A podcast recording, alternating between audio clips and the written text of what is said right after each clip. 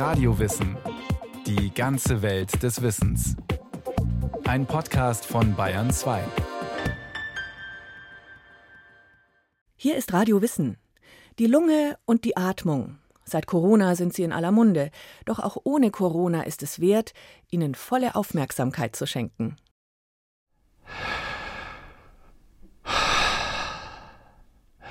Tief Luft holen. Denn durch die Luft kommt die Energie in den Körper.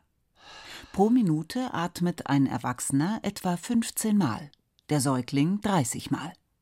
Das ist die sogenannte Atemfrequenz. Mit einem normal ruhigen Atemzug saugt der Mensch zwischen 0,5 und 0,8 Liter Luft ein. Auf ein 70 Jahre dauerndes Menschenleben hochgerechnet sind das über 300.000 Kubikmeter Luft. Das Ausatmen dauert doppelt so lange wie das Einatmen. Was der Mensch ausatmet, ist größtenteils Kohlendioxid. 350 Kilogramm CO2 im Jahr. Das entspricht immerhin der Kohlendioxidmenge, die ein Mittelklasse-Auto auf 2000 Kilometern in die Umwelt bläst.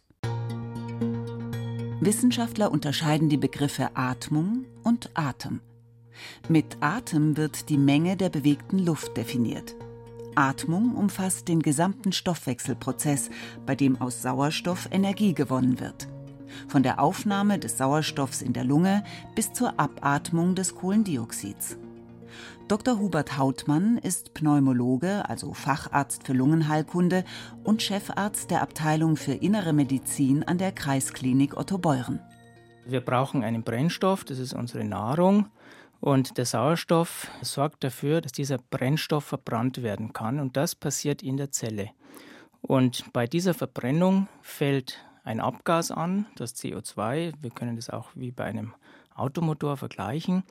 Und dieses CO2 wird dann wieder ins Blut abgegeben und schließlich von der Lunge abgeatmet. Das nennt man innere Atmung. Die äußere Atmung kennt man auch aus der Tier- und Pflanzenwelt, etwa die Kiemenatmung der Fische, die Tracheenatmung von Insekten oder den Gasaustausch der Pflanzen bei der Photosynthese. Wir Säuger halten uns durch die äußere Lungenatmung am Leben. Damit wir Sauerstoff aufnehmen können, muss die Luft zunächst in die Lunge gelangen und das geschieht entweder durch den Mund oder durch die Nase.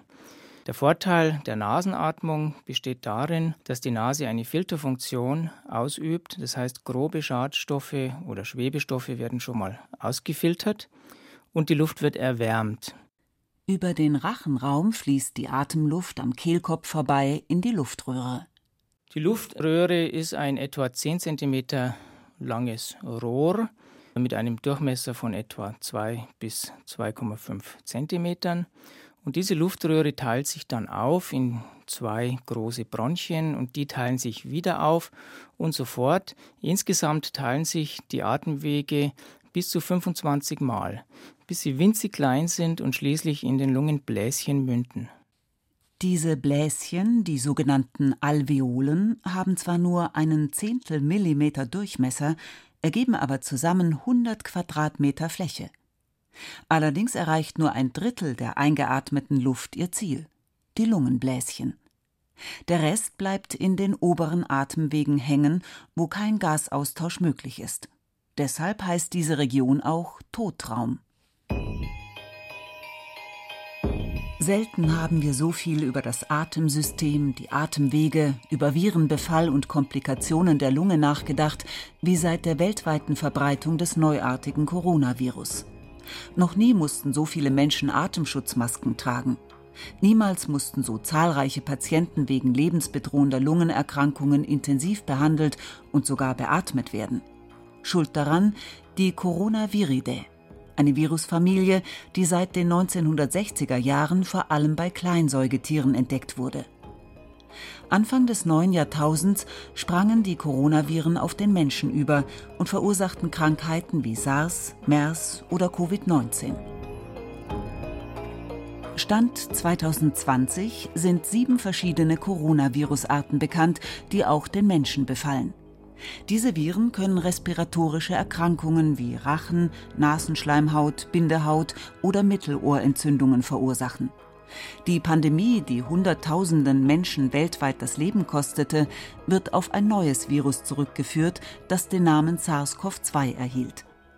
Allen Coronaviren gemein ist, dass sie vor allem über Tröpfchen weitergegeben werden. Eigentlich hat der menschliche Körper eine eingebaute Schutzstrategie gegen solche Eindringlinge, das Husten. Dr. Florian Fuchs ist der Leiter des Schwerpunkts Pneumologie am Universitätsklinikum Erlangen. Wenn man eine Erkrankung des Atemsystems hat, dann ist Husten ein Reflex. In der Lunge ist es so, dass die Lunge eben den Hustenreiz als Abwehrmechanismus hat. Das heißt also, wann immer wir uns verschlucken, was ja ein Angriff auf die Lunge bedeutet oder Erreger in die Lunge gelangen, wird Husten ausgelöst.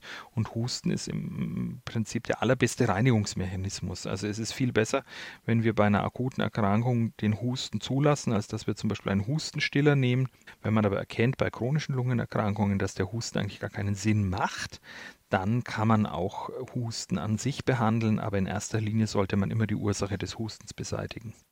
Menschen, die verschämt in die Ellenbogenbeuge husten oder niesen, gehören inzwischen zum gewohnten Straßenbild. Argwöhnische oder ängstliche Blicke bei Hustengeräuschen ebenso. Wenn ein Corona oder anderer Virus den Hustenreflex und die Immunbarriere überwindet und in die unteren Atemwege gelangt, braucht es einen Wirt, um weiterleben zu können. Die Vermehrung von Viren funktioniert immer so, dass die Viren, die ja keine vollständigen Lebewesen sind, im Gegensatz zu Bakterien, gesunde Körperzellen befallen und sich in den Körperzellen vermehren und dann wieder ausgeschleust werden aus der Zelle oder freigesetzt werden dadurch, dass die Zelle kaputt geht. Also im Prinzip ist ein Virus eine Art Parasit, der die Zelle befällt und sich nur mit Hilfe der Zelle fortpflanzen kann. Andererseits ist es so, dass der Körper infizierte Zellen normalerweise erkennt und auch eliminiert. Das heißt also, wenn die Elimination des Virus schneller funktioniert als die Vermehrung, dann kann es sein, dass wir von der Infektion überhaupt nichts mitbekommen. Wenn aber im Prinzip der Virus erstmal sich massiv vermehrt, sodass das Immunsystem erstmal nicht nachkommt, dann kommt es eben zu einer unkontrollierten Situation und man wird krank davon. Im Fall von Covid-19 treten häufig Lungenentzündungen auf. Aber das Coronavirus attackiert auch andere Organe wie Leber, Niere und sogar das Gehirn. Die massive Häufung schwerer Lungenentzündungen zur gleichen Zeit stellt die Gesundheitssysteme vieler Länder für große Herausforderungen. In der pneumologischen Abteilung am Uniklinikum in Erlangen mussten die Experten wie Dr. Florian Fuchs erst lernen, mit dem Krankheitsbild umzugehen. Bei den milden Fällen sehen wir vor allem in den unteren und hinteren Lungenabschnitten eine bandartige Verdichtung, die ist doch sehr hinweisend auf eine Coronavirus-Infektion. Und eigentlich sind fast immer beide Seiten befallen. Und je schwerer dann eben auch der Befall ist, desto schwerer ist auch die klinische Lungenentzündung.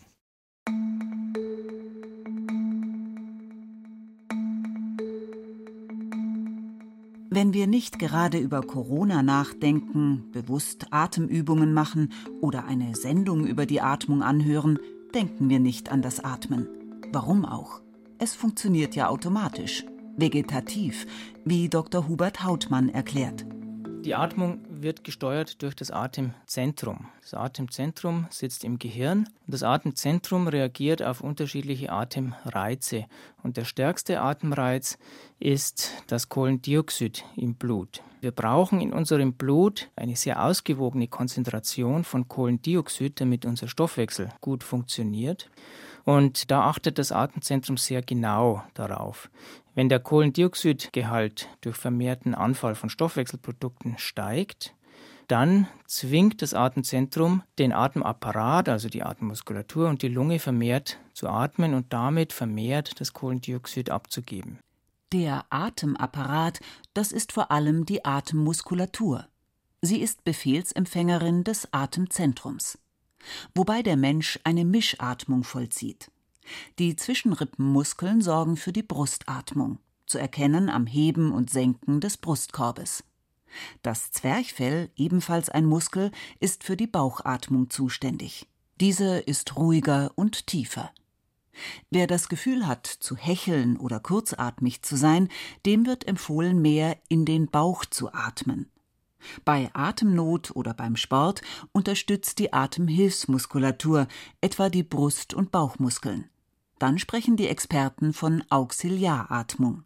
Man muss sich vorstellen, die Lunge ist gebaut wie ein elastischer Schwamm und wenn man diesen Schwamm dehnt, dann entsteht ein Unterdruck und die Luft muss von außen in die Lunge hineinströmen. Die Atemmuskulatur besteht hauptsächlich aus dem Zwerchfell und aus der sogenannten Atemhilfsmuskulatur. Das sind beispielsweise Muskeln zwischen den Rippen oder auch Muskeln, die im Halsbereich ansetzen und auch dafür sorgen, dass sich der Raum innerhalb des Brustkorbes vergrößern kann. Die Atemhilfsmuskulatur benutzen wir allerdings nur, wenn wir deutlich verstärkt atmen müssen, zum Beispiel wenn wir uns anstrengen. Die Menge an Luft, die ein Mensch ein- und ausatmen kann, wird Vitalkapazität genannt. So sehr man auch die Luft ausbläst, es bleibt immer ein bisschen Restluft in der Lunge zurück, das Residualvolumen. Besonders wichtig ist die Lungenkapazität für Ausdauersportler. Läufer, Radfahrer, Schwimmer oder Ruderer messen regelmäßig ihre Werte. Susanne Buckenlei aus dem mittelfränkischen Rot ist Sportwissenschaftlerin und Triathlon-Trainerin. Wir messen in der Leistungsdiagnostik hier nicht nur das Laktat, was im Körper gebildet wird, sondern gleichzeitig auch den Sauerstoff, den die Menschen bei der Belastung aufnehmen und dann verbraucht wieder abatmen übers Kohlendioxid. Daran sehen wir ganz genau, wie lange sie bei der Belastung im Sauerstoffüberschuss unterwegs sind, das heißt im grünen Bereich laufen können und ab wann ihnen der Sauerstoff ausgeht, das heißt ihnen die Puste ausgeht und sie in der Sauerstoffschuld sich belasten. Das Volumen der Lunge hängt von der individuellen Konstitution der Person ab, vom Geschlecht, der Körpergröße und dem Gewicht. Vier bis fünf Liter Volumen hat die männliche Lunge, die weibliche im Schnitt 25 Prozent weniger. Hochleistungssportler erreichen Werte von bis zu 8 Litern. Das Entscheidende ist, und der gute Sportler zeichnet sich dadurch aus, dass er nach der Einatmung den Sauerstoff schnell und in einer großen Menge zum Muskel hin transportiert und dort in großer Zahl auch überhaupt verwenden kann. Dies passiert über die Erythrozyten und das Myoglobin, Stoffe im Blut, an die der Sauerstoff angedockt wird und so transportiert werden.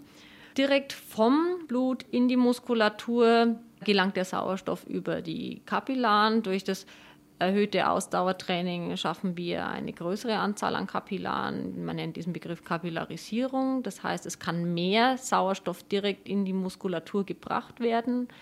Dort haben wir den nächsten Effekt des Ausdauertrainings. Die Anzahl der Mitochondrien wird erhöht. Die Mitochondrien sind unsere Kraftwerke im Körper, wo die Energie bereitgestellt wird, umgesetzt wird. Erhöhen wir diese Anzahl, haben wir eben auch da eine erhöhte aerobe Kapazität. Die Lunge besteht aus zwei Lungenflügeln, die im Brustraum zwischen Brustbein, Rippen und Wirbelsäule eingebettet sind. Der rechte Lungenflügel ist in drei Lungenlappen aufgeteilt, der linke nur in zwei, weil er dem nahegelegenen Herz Platz machen muss. Eingehüllt ist die Lunge in das Lungenfell. Auch der knöcherne Brustkorb ist mit dem Rippenfell weich gepolstert. Dadurch kann sich die Lunge frei bewegen, ohne Schaden zu nehmen. Angekommen in der Lunge verteilt sich die Luft auf die 300 Millionen Lungenbläschen. Und jetzt beginnt die eigentliche Energiegewinnung. Die Lungenbläschen sind durch kleinste Kapillaren mit dem Blutkreislauf verbunden. Wie mit einem Spinnennetz überziehen die Blutgefäße die Lungenbläschen. Der Abstand zwischen Blut und Atemluft beträgt einen Tausendstel Millimeter. Hier findet der Austausch von Sauerstoff gegen Kohlendioxid statt, und zwar durch das Gesetz der Diffusion. Diffusion bedeutet, dass Sauerstoffmoleküle entlang eines Konzentrationsgradienten ins Blut wandern. Das heißt, in der Luft ist viel Sauerstoff, im Blut ist wenig Sauerstoff und jetzt wird versucht, diese Konzentration auszugleichen. Das heißt, der Sauerstoff wandert von der Luft, also vom Lungenbläschen, ins Blut. Im Blut docken die Sauerstoffpartikel an die roten Blutkörperchen an und schwimmen in Richtung Organe, wo sie für die Stoffwechselprozesse benötigt werden. Umgekehrt löst sich das Kohlendioxid von den Blutkörperchen ab, diffundiert in die Lungenbläschen zurück und wird via Luftröhre, Mund und Nase nach draußen transportiert.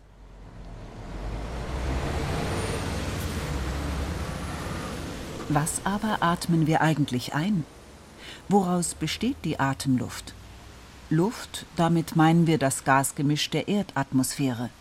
78 Prozent Stickstoff, 21 Prozent Sauerstoff, 0,9 Prozent Argon, 0,05 Prozent Kohlendioxid. Eigentlich ist Luft geruch- und geschmacklos.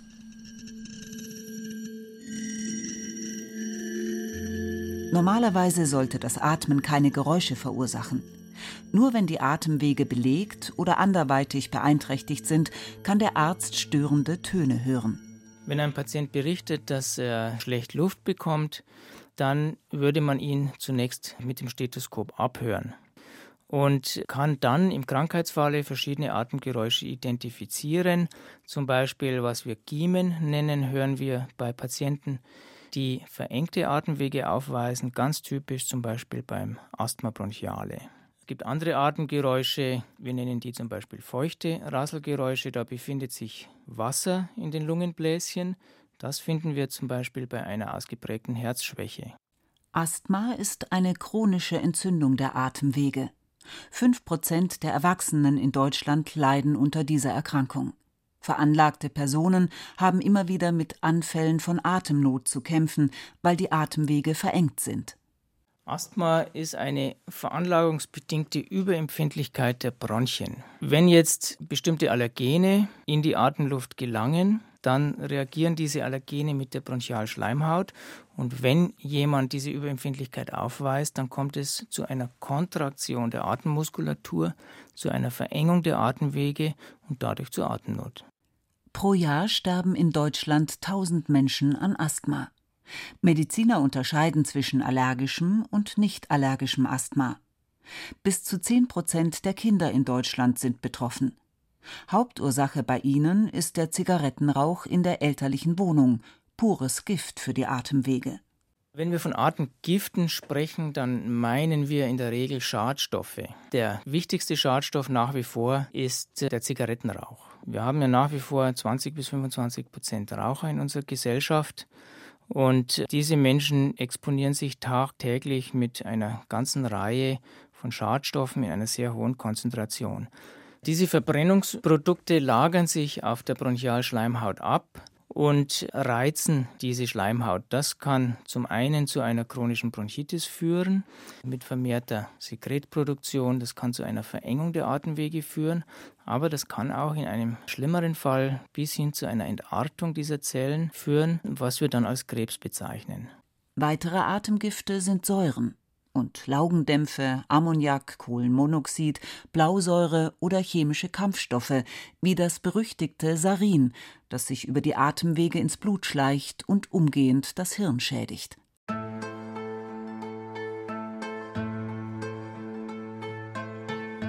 So anfällig die menschliche Lunge und das gesamte Atemsystem sind, so faszinierend ist die komplexe lebenserhaltende Funktionsweise der Atmung, gerade für einen Lungenfacharzt wie Dr. Florian Fuchs. Eine Lunge ist ein Wunderwerk und gleichzeitig ein fragiles Konstrukt.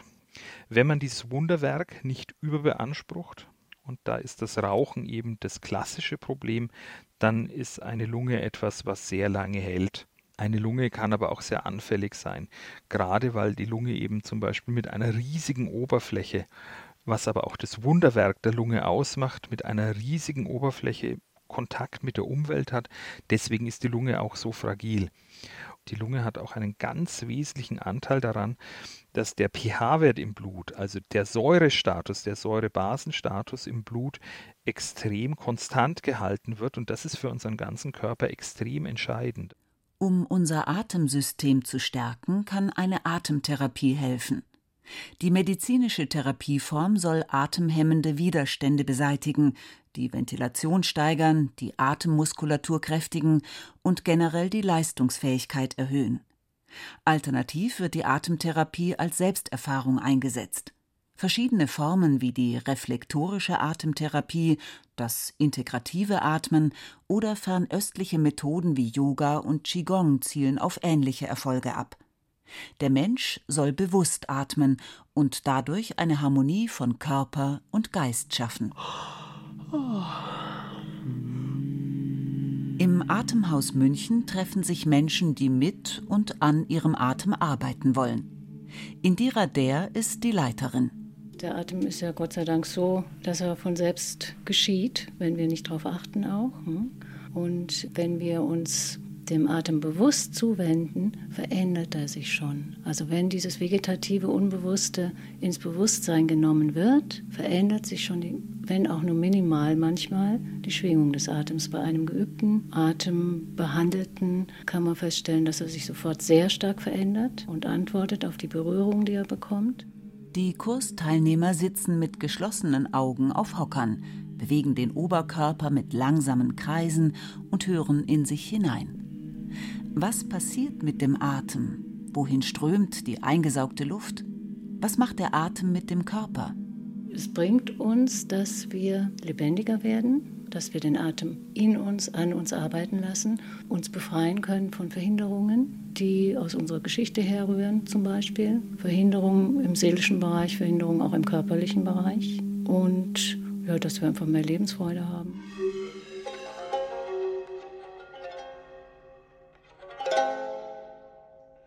Schon in früheren Jahrhunderten galt das richtige Atmen als Kunst. Die alten Griechen verwendeten den Begriff Odem sowohl für Atem als auch für Seele. In der ägyptischen Kultur zur Pharaonenzeit wurde die Schutzgöttin Serket verehrt, übersetzt die Göttin, die atmen lässt.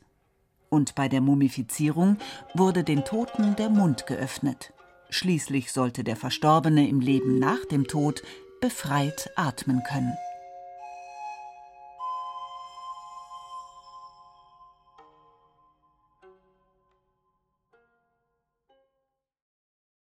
Sie hörten Zug um Zug, wie die Lunge uns Leben einhaucht von Bernd Uwe Gutknecht. Regie Sabine Kienhöfer. Technik Regina Stärke. Es sprach Rahel Comtes. Redaktion Matthias Eggert.